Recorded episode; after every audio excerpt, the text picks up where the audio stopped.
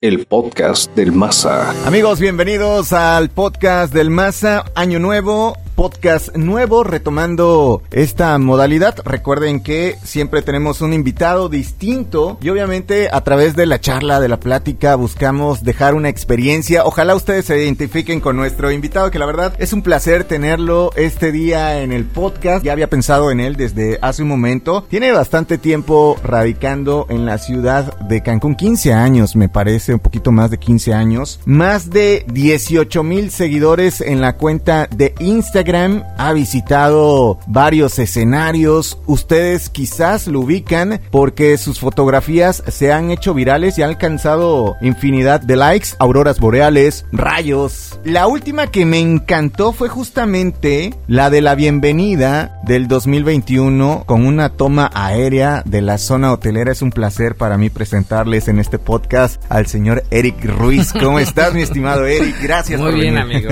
Muchas gracias por invitarme aquí a tu espacio. ¿Cómo estás? Primero que nada, después de un año pandémico que lo estábamos platicando fuera del aire, ¿no? Que ha sido muy difícil, sobre todo por cuestiones de ingresos. Y ahora dándole la bienvenida a un año que para muchos podría ser como la revancha. Sí, pues creo que fue un 2020 de de entrenamiento real para, para buscar hacia adentro, ¿no? Eh, como reorganizarte en la vida, reorganizar tu mente, reorganizar tu corazón, reorganizar tus objetivos, qué es lo que realmente quieres, qué, qué realmente amas hacer, ¿no? Si estás yendo para allá o no estás yendo para allá. Yo creo que fue un buen tiempo para hacer una pausa y reescribir tu rumbo, a dónde va tu historia. Creo que quien hizo y, ocupó un poco de tiempo para eso, este 2021 va a ser diferente. ¿A ti sí te pasó ese proceso del que hablas, mirar al interior y decir, estoy yendo al camino correcto o tengo que desviarme tantito y reorganizar mis objetivos? Sí, claro. De hecho, yo venía como de una racha muy buena de trabajo, de producciones, este, me iba a ir a Islandia, entonces como que venía trabajo, trabajo, trabajo, trabajo y el ingreso estaba muy bien y ya estabas arriba del tren, ese tren que no paraba. Claro. Y que estabas echando más leña y de repente, ¡pum!, el tren para. Y sirvió incluso primero, el primer mes fue como para descansar físicamente porque me di cuenta que tenía como tres meses de no descansar. O sea, como que desde diciembre no había descansado. Y primer mes fue como para descansar, después fue como que sigue, ¿no? Como esperar y tener fe de que todo iba a recuperarse. Después mantener eso y decir, ¿a dónde vamos? ¿A dónde está yendo la humanidad? O sea, no mi vida, la humanidad. O sea, ¿qué está pasando? Y soy mucho como de, creo que esa es habilidad que un fotógrafo se va haciendo, de esperar observando. Wow, esperar observando. Sí, siento que ese esperar mientras observas qué está pasando te deja que después puedas tomar una decisión o puedas decir voy para acá, ¿no? Entonces, en lo personal creo que sí me ayudó ese tiempo. qué extraño, ¿no? Qué extraño decir me ayudó este tiempo de pandemia. Sí. es muy extraño. Muchas frases que yo leí por ahí era que adiós, eh, maldito 2020, pero yo creo que es depende del cristal con que lo mires, ¿no? Finalmente. Creo que tiene muchas bendiciones ese año que sin duda alguna vamos a recordar por siempre. Va a ser un año inolvidable, se los apuesto, por muchas razones. Por pérdidas económicas, pérdidas humanas, por muchas razones, ese 2020 va a quedar en nuestra memoria por siempre. Y nos los vamos a llevar. Sí, completamente, completamente. Mi estimado Eric, después de hacer este análisis, filosofar, yo quiero, sí, remitirme a, tus inicios. O sea, 15 años en Cancún. Eres de la Ciudad de México. Sí. ¿Cómo llegas a Cancún? en avión, ¿no? en un carrito. Ay, en carretera. en un Shadow. que se calentaba cada tres horas de camino eh, me compré mi primera cámara digital en ese momento. Y porque yo empecé con fotografía análoga. Entonces me compro mi primer cámara digital. ¿Qué modelo era? Era una Fuji. Ok que todavía la tengo, ¿eh? Ah, sí. Sí, sí, sí. ¿Funciona? Sí, funciona. Se la torre el lente, pero aún dispara. Eh, pero bueno, era mi primera cámara digital. Ese viaje duró como 15 días. Paraba, paré en Puebla, paré en Orizaba, paré en Catemaco varios días, eh, paré en Coatzacoalcos en, en Campeche, en Mérida, hasta que llegué a Cancún. Y en cada lugar donde paraba, porque podía manejar poquito, este, pues me daba una vuelta, ¿no? Para conocer y pues siempre me tocaban como los atardeceres, porque solo, solo manejaba de día. Y o algunos eh, spots como donde paraba a comer también. Pero tú ya sabías de fotografía. Ya, ya hacía, me dedicaba a la fotografía, hacía 15 años, hacía eventos sociales, Pero meramente era trabajo, o sea, solo agarraba la cámara por trabajo. ¿Y cuál fue el objetivo de ese viaje en carretera a Cancún? ¿Qué te trae? Pues necesitaba aire nuevo, Ok. sí necesitaba, buscaba una vida nueva porque estaba muy abrumado en la Ciudad de México. Entonces dije, necesito desconectarme de aquí y literalmente me traje ese carrito viejo, mi cámara digital nueva y una maleta de ropa y pues a esperar lo inesperado, literalmente, esperar lo inesperado. Sabía, mi hermana ya vivía por acá. Me, ella me decía que estaba bien. De hecho, ya había yo venido como de vacaciones un par de veces. Y mm, ya cuando llegué, pues sí, fue literalmente vida nueva. Hoy tengo 37 años. Tenía 23 años cuando llegué a Cancún. ¿Y en Ciudad de México tu familia o vivías solo? ¿Qué te decían? Pues vivía solo yo, en donde vivía. Y sí, fue como un, un cambio inesperado porque había tenido yo un proyecto de una revista y no había pegado. Entonces, como que me pegó mucho que no que ese proyecto que le había apostado todo no había no había funcionado entonces como que me estaba yo quedando como en, en cero otra vez y dije bueno si voy a empezar de cero no quiero que sea en la Ciudad de México ¿no? Ok. entonces dije bueno vamos a ver Cancún O sea, en lugar de caerte porque ese proyecto no funcionó, tú mismo dijiste... "Tengo sí necesito salir". moverme ¿Y el plan original al momento de venir a Cancún era trabajar en algún medio, vivir de la fotografía, trabajar en zona hotelera? Pues sí era como dedicarme a la fotografía, que era algo que sabía hacer, pero pues llegas y no conoces a nadie, o sea, a nadie, nadie te conoce, entonces realmente es, es un empezar de cero. También no estaba tan grande, estaba bien chavo, ¿no? Digo, sigo estando joven, no tanto, ya truene la rodilla, pero... Y ya siento cuando el clima... Sí, ya siento frío a 19 grados. Este, pero sí era, la, la intención era estar bien, sentirme bien. ¿No? O sea, entrar en un proceso de paz, de armonía conmigo. Sí, sí, sí, porque también fue, creo que ahí empezó ese proceso en el viaje, literalmente en el viaje, de pensar, fíjate, ahorita estoy viendo, creo que es tema de hacer esta pausa y decir, vamos a comenzar de cero, creo que la tuve hace 14 años, cuando venía para acá. Ok. Creo que esa, esa parte de hacer esa pausa, decir, ¿qué Pues, voy a hacer En ahora? esta segunda pausa, como que ya un Eric más maduro, ¿no? Sí, Por claro. que ya habías vivido. Sí, y diferente completamente. Cuando hablo con mis amigos, digo, o sea, yo no puedo decir que estoy empezando de cero. Estoy empezando de cero, pero realmente con otras condiciones. Sin duda. Porque hoy tengo todo el equipo fotográfico que necesito. Este, tengo un vehículo que me hace, que puedo llegar a cualquier lugar con él. ¿no? En, en Año Nuevo me fui a, a Punta Norte de Cozumel, ¿no? Es una camino de terracería de tres horas. Se me ponchó una llanta. eh, me fui con mi novia, tuvimos que cambiar la llanta ya porque no había señal. Y pues esa es la aventura que te deja. O sea, estoy empezando de cero, pero no realmente. Estoy empezando de cero, pero no, más arriba. Entonces, y no solo hablo en lo material, también aquí adentro. A dónde quiero ir y cómo quiero ir y cómo quiero llegar. ¿Cómo te diste cuenta, Eric, que ese era el camino correcto, sobre todo el de la fotografía? Tú dices, a mí me encantaba la fotografía, mi plan de llegar a Cancún era vivir de la fotografía. Mira, es, es algo que es, es... La foto ha sido algo que, que hago y que la gente me dice, lo haces muy bien.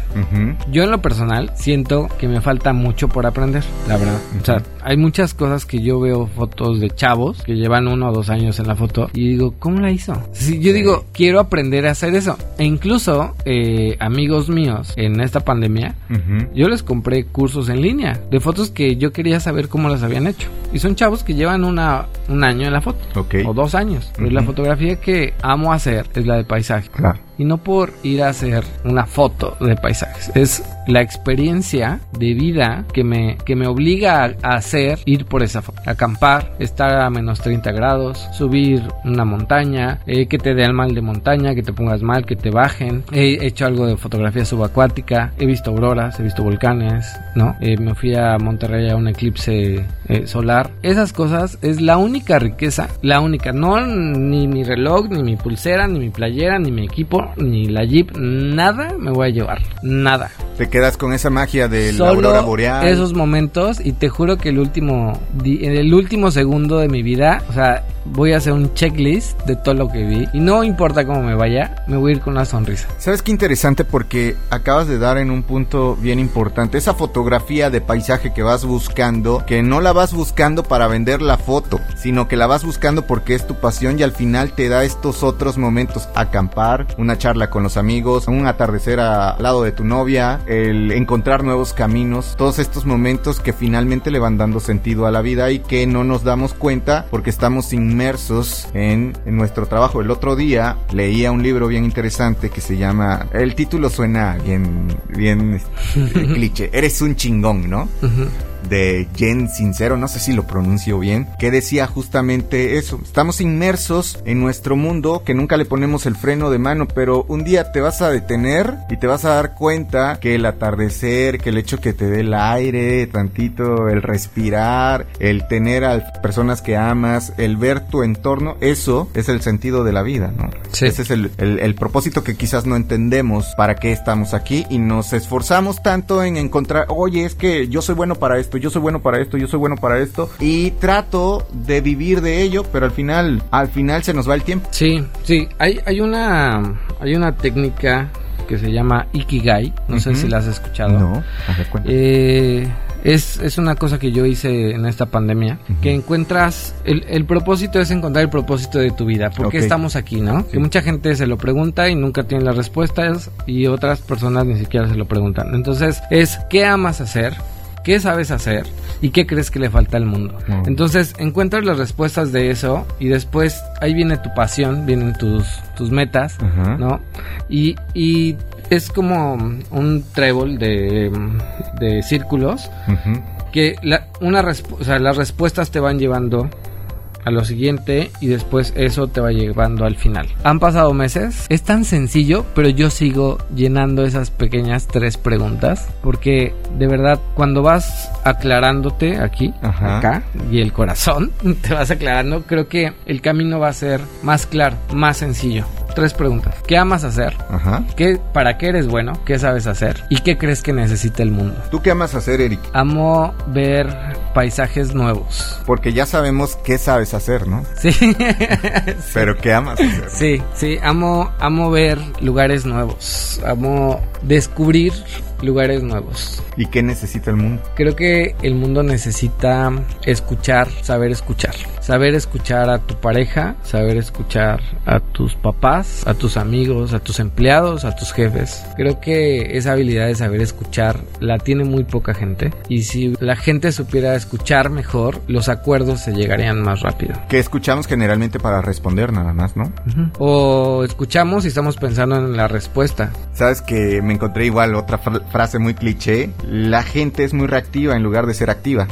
Sí. Entonces, nada más, eh, si se dan cuenta hoy en día en redes sociales eh, tendemos a, juzgar, a contestar, pero no hacemos nada por cambiar el rumbo. Nos quejamos, ¿no? Nos quejamos de la pandemia, nos quejamos del año, nos quejamos que no tenemos lana, pero no hacemos absolutamente nada para solucionar esa situación. Mi estimado Eric, ¿cómo es que una persona como tú que has logrado este impacto en tu vida y también de manera social, porque hay mucha gente que te sigue con el crecimiento de las redes sociales, ¿cómo es que logras que esto parezca tan sencillo que no lo es, no, pero que, que hagas ver a las personas de que sí se puede vivir de lo que sabemos hacer. Yo creo que cuando comunicas, o sea, cuando realmente estás así legítimamente haces algo que te gusta hacer, los demás lo perciben así. O sea, no necesitas... Eh, vender un carro bonito y, de- y, de- y tratar de vender todo lo bonito que es el carro, si el carro realmente es bueno, ¿sabes? No necesitas un vendedor de...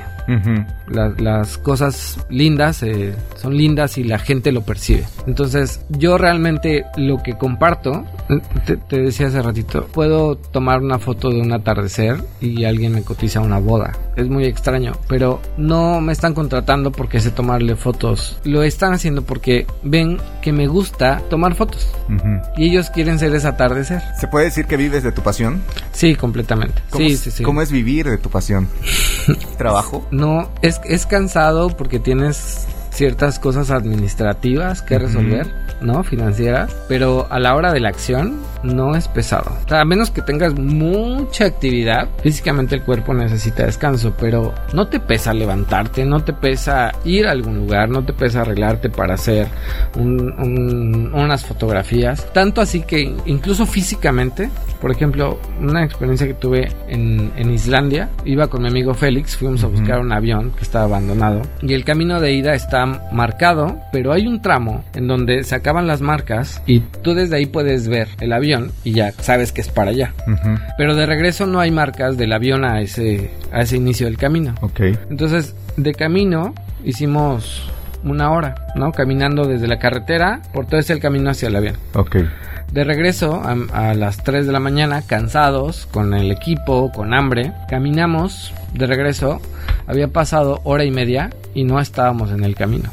No estábamos en el camino de regreso y de repente llegamos a un río. Y nosotros, ¿en qué momento pasamos un río? No había un río. O sea, no nos topamos un río. Entonces era un camino de, de arena que se hundía tu bota, más Ujú. el peso de, del equipo que traías. Eran las, casi las 3 de la mañana. Y decías, necesito aguantar aquí. Y entonces no es de que "Ay, ya no quiero caminar, dejas la mochila. Dices, no, estoy aquí viviendo esto. Sigue caminando. O sea, vas a encontrar el camino. Entonces, afortunadamente, me llevé un aparatito de wifi y me lo llevé en la, en la mochila. Este, pues para tener señal. Y conectamos el GPS, pero en el GPS no aparece nada, porque no hay nada, no hay camino. Entonces yo dije, pues más o menos es por acá y medio nos fuimos guiando con eso. Y llegamos. Y creo que eso es como una, una metáfora de cómo, cómo puedes, cómo puede ser algo que amas. También puede ser pesado, pero por el hecho de que amas hacerlo, sigues caminando. Johnny Walker sigue caminando. sí, sí, sí, sí. Pero porque amas hacerlo, porque si no, dirías, claro. ya no, ya no quiero, o sea, y votas. Y eso pasa, renuncia a la gente, eh, se separa de sus, de sus parejas, se- o sea, ¿sabes? Es como, no quiero. Porque no amas realmente Claro, lo que haces. si no te mantienes ahí. Oye, mi estimado Eric, con el crecimiento de las redes sociales, porque yo te conozco desde hace como 12 años, más o menos, me acuerdo que me mandaron una exposición que hiciste en Plaza Nayandey, aquí sobre Avenida Bonampak. Una fotografía que me impactó fue la de, creo que era un pescador que estaba subiendo y lo tomaste en una puesta de sol. Si, si mal no recuerdo. De ahí nace justamente el apodo de cazador de instantes que yo debo de decir que no se me ocurre a mí, ¿no? Se le ocurre a, a Carlos Cajero, que era el editor de la sección de novedades y sale muy bonito el, el, el reportaje, ¿no? Pero Ahí lo tengo guardado. hace 12 años no existían las redes sociales. Así es. Viene el auge de las redes sociales. ¿En qué te benefició o, o te lo imaginaste para empezar?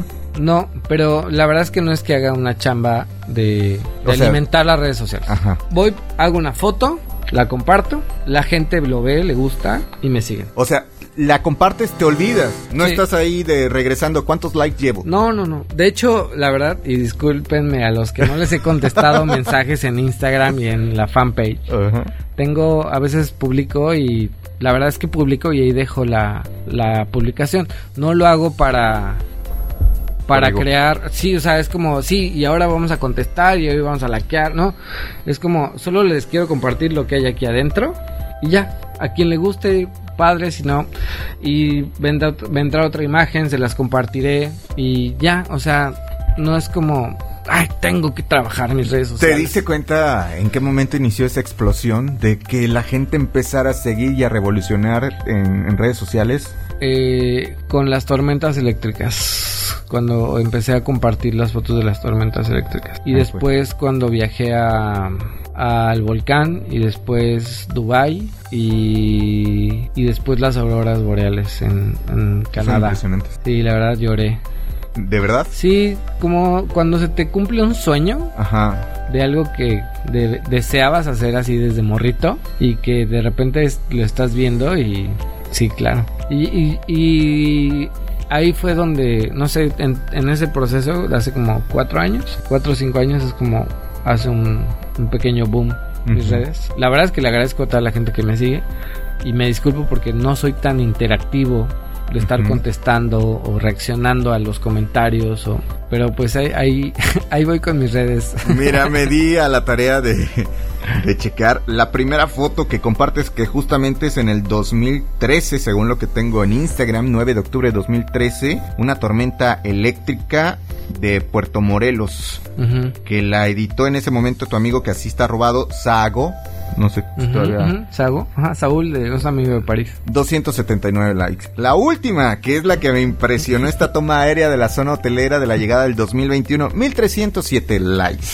Más las que se vayan acumulando, ¿no? O sea, el crecimiento hoy en redes sociales que no es algo que a ti y lo dejas bien claro es como que te llene el ego, sino que tú haces el- eh, la foto y habrá quien sí le guste y quien no. sí de, de hecho está padre porque haces que tu trabajo llegue a más gente Claro. ¿no?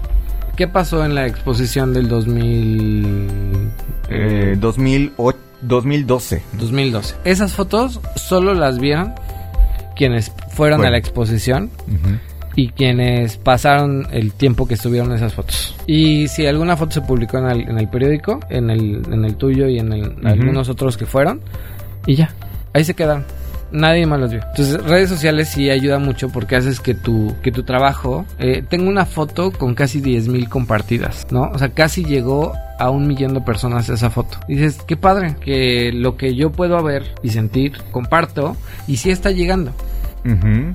¿No? Habrá quienes les gusta, habrá quienes no. El, arte es súper abstracto, pero está llegando. Y el mensaje con esas fotos es: cuidemos esto, cuidemos la tierra, cuidemos este paisaje, cuidemos el agua, cuidemos el cielo, cuidemos el, el mar. O sea, cuidemos porque así se ve bonito. Oye, yo me imagino a un Eric Ruiz como aquellos niños inquietos cuando se entera de que viene la luna de nieve, no sé, estoy imaginando, ¿no? Viene un eclipse solar o que te enteras que hay una tormenta eléctrica próximamente. Me imagino un Eric Ruiz buscando su equipo y dejándolo listo para cuando llegue la hora y vámonos. Sí, así es. ¿Cuál es tu rutina, mi estimado Eric? Desde que te levantas. Eh, soy muy afortunado porque todos mis días son diferentes. Ok. O sea, todos los días hago algo diferente. Como me puedo despertar a las 5 de la mañana, como me puedo despertar a las 8 de la mañana, puedo desayunar a una hora o no desayunar o ir a desayunar a algún lado. No tengo un horario específico para hacer algo, no tengo una rutina como tal, ¿no? Hago lo que se necesita hacer. Ah, bueno, esta es otra parte que también he estado como metiendo en mi vida. Lo que urge hacer y lo que es necesario hacer. Entonces hago como una escala de qué tanto urge y qué tanto es necesario. ¿no? Entonces como que sí hago eh, qué tan importante es eh, en orden de importancia y en eso pues voy haciendo mis pendientes. ¿Trabajas solo? ¿Tienes un equipo?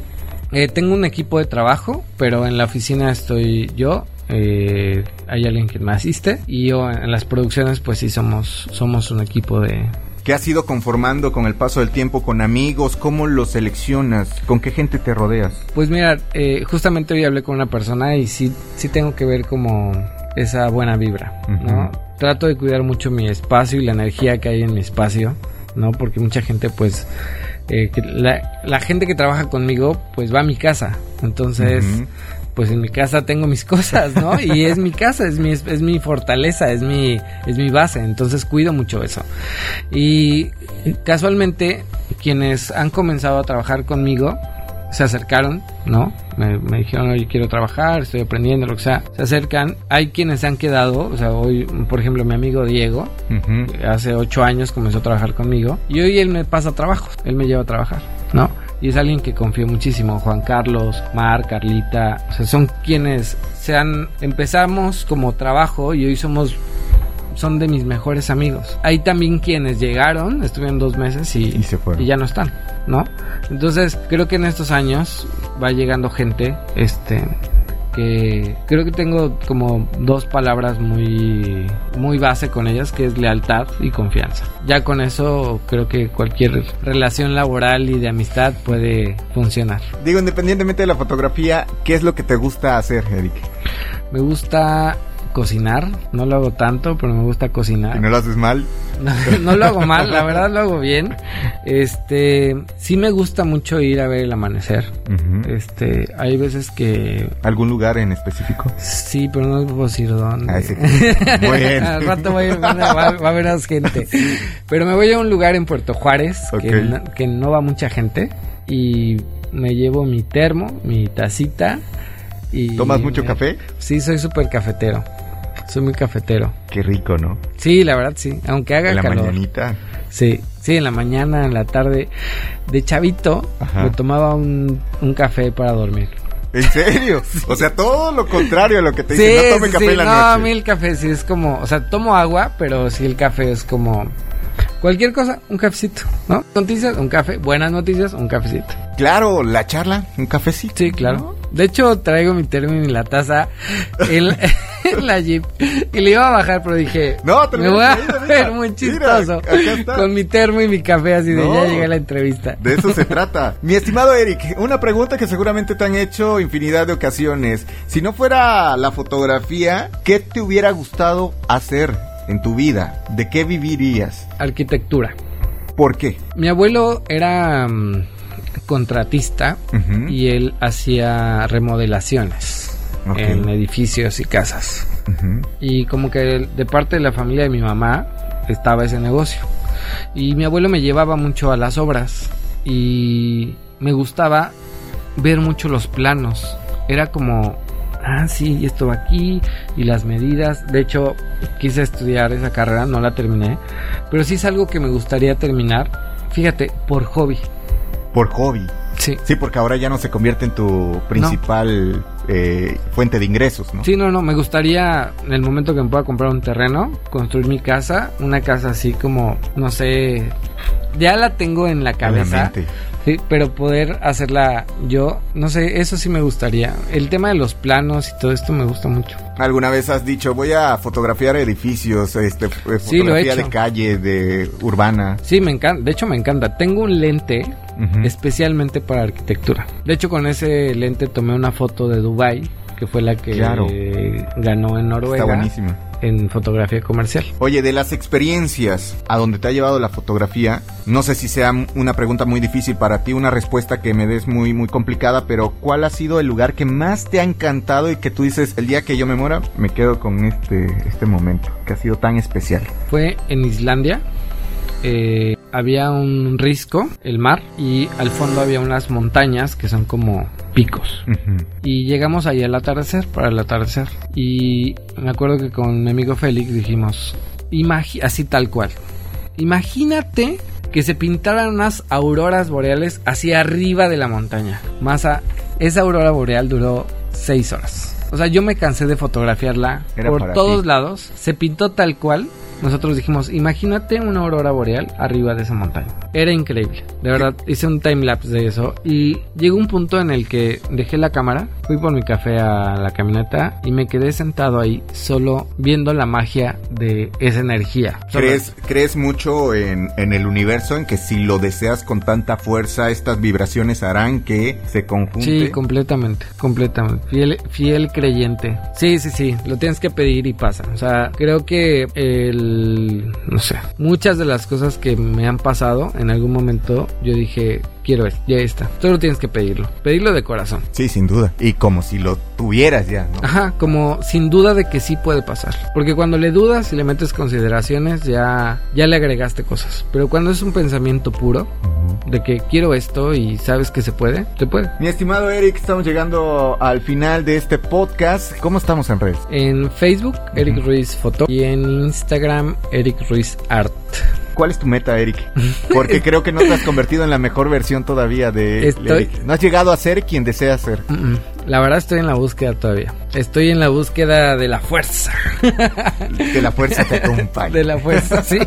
Sí, aún estoy en esa búsqueda. Honestamente, tengo 37 años. Eh, creo que nunca había estado tan inmerso en decir a dónde voy los siguientes años de mi vida. ¿Pero te has imaginado cómo? Una cabañita en Islandia. Fíjate que fue una... Irme a vivir a Islandia fue una opción pensada, ¿no? Este... Es que este, este cuarentena fue de, pues empiezo de cero, bueno, puedo hacerlo. Así como cuando llegué a Cancún, Ajá. puedo hacerlo en otro lado. Claro. Entonces, una, una opción era Islandia, otra era Canadá. sí, decirme, pues me voy unos meses, eh, irme a Tailandia también por esos, por esos rumbos, hacer un viajecillo. No es tan, no es tan caro pero se necesita tiempo para ir a hacerlo. Eh, hay muchas cosas que quiero fotografiar, pero creo que lo más importante de lo que estoy en esta búsqueda es de qué, qué va a dejar Eric Ruiz que trascienda en más personas para que esto sea un mejor lugar. Y no solo fotos, ¿sabes? O sea, últimamente he compartido algo de mis pensamientos, de lo que creo, de lo que soy. Y si puedo hacer que exista un poquito más de conciencia en las personas y no, no respecto a la foto, respecto a la vida, respecto a que somos seres espirituales, respecto a, a la confianza, al amor, a. a todas estas bases que nos pueden mejorar como, socie- como sociedad, me encantaría poder lograr algo así. O sea, que, que, de- que deje algo que realmente a los demás para futuras generaciones, porque yo, pues, te vas y no te llevas nada. ¿No? Te se- te llevas lo que ves y lo que vives y ya. ¿Te imaginas que dentro de unos 50, 100 años tus fotografías todavía estén ahí y la gente los vea? Estaría padre. Lo, lo más padre sería que esas fotografías representen algo y trasciendan con algo. No solo una buena imagen, porque hay muy buenos fotógrafos, de verdad. Yo me siento, sí sé que hago buenas fotos, pero me siento en un nivel todavía como muy... O sea, me falta mucho por aprender y veo imágenes y digo, wow, como los lugares, eh, lo que hacen. Y también veo muchas imágenes que digo, más de lo mismo, ¿no? Entonces sí estoy ahorita en un... Sí, es- más estoy en un proceso de... Cambiar Sí. el chip. Estoy mudando todavía. Oye, como, como las serpientes cuando van cambiando de Algo piel. No quería decirlo. No quería decir que como serpiente, pero sí. Que- eh, pésima analogía. ¿no? Mi estimado Eric, muchas gracias por cedernos un poco del tiempo, por compartir estos pensamientos. La verdad que nos dejan a muchos pensando, ¿no? En lo que queremos de nuestra vida y hacia dónde vamos y cómo de alguna manera también podemos disfrutar de lo que hacemos. Nada más hay que encontrar qué sabemos hacer. Sí. Te agradezco mucho, mi estimado. Gracias, Masa. Mi cazador de instantes.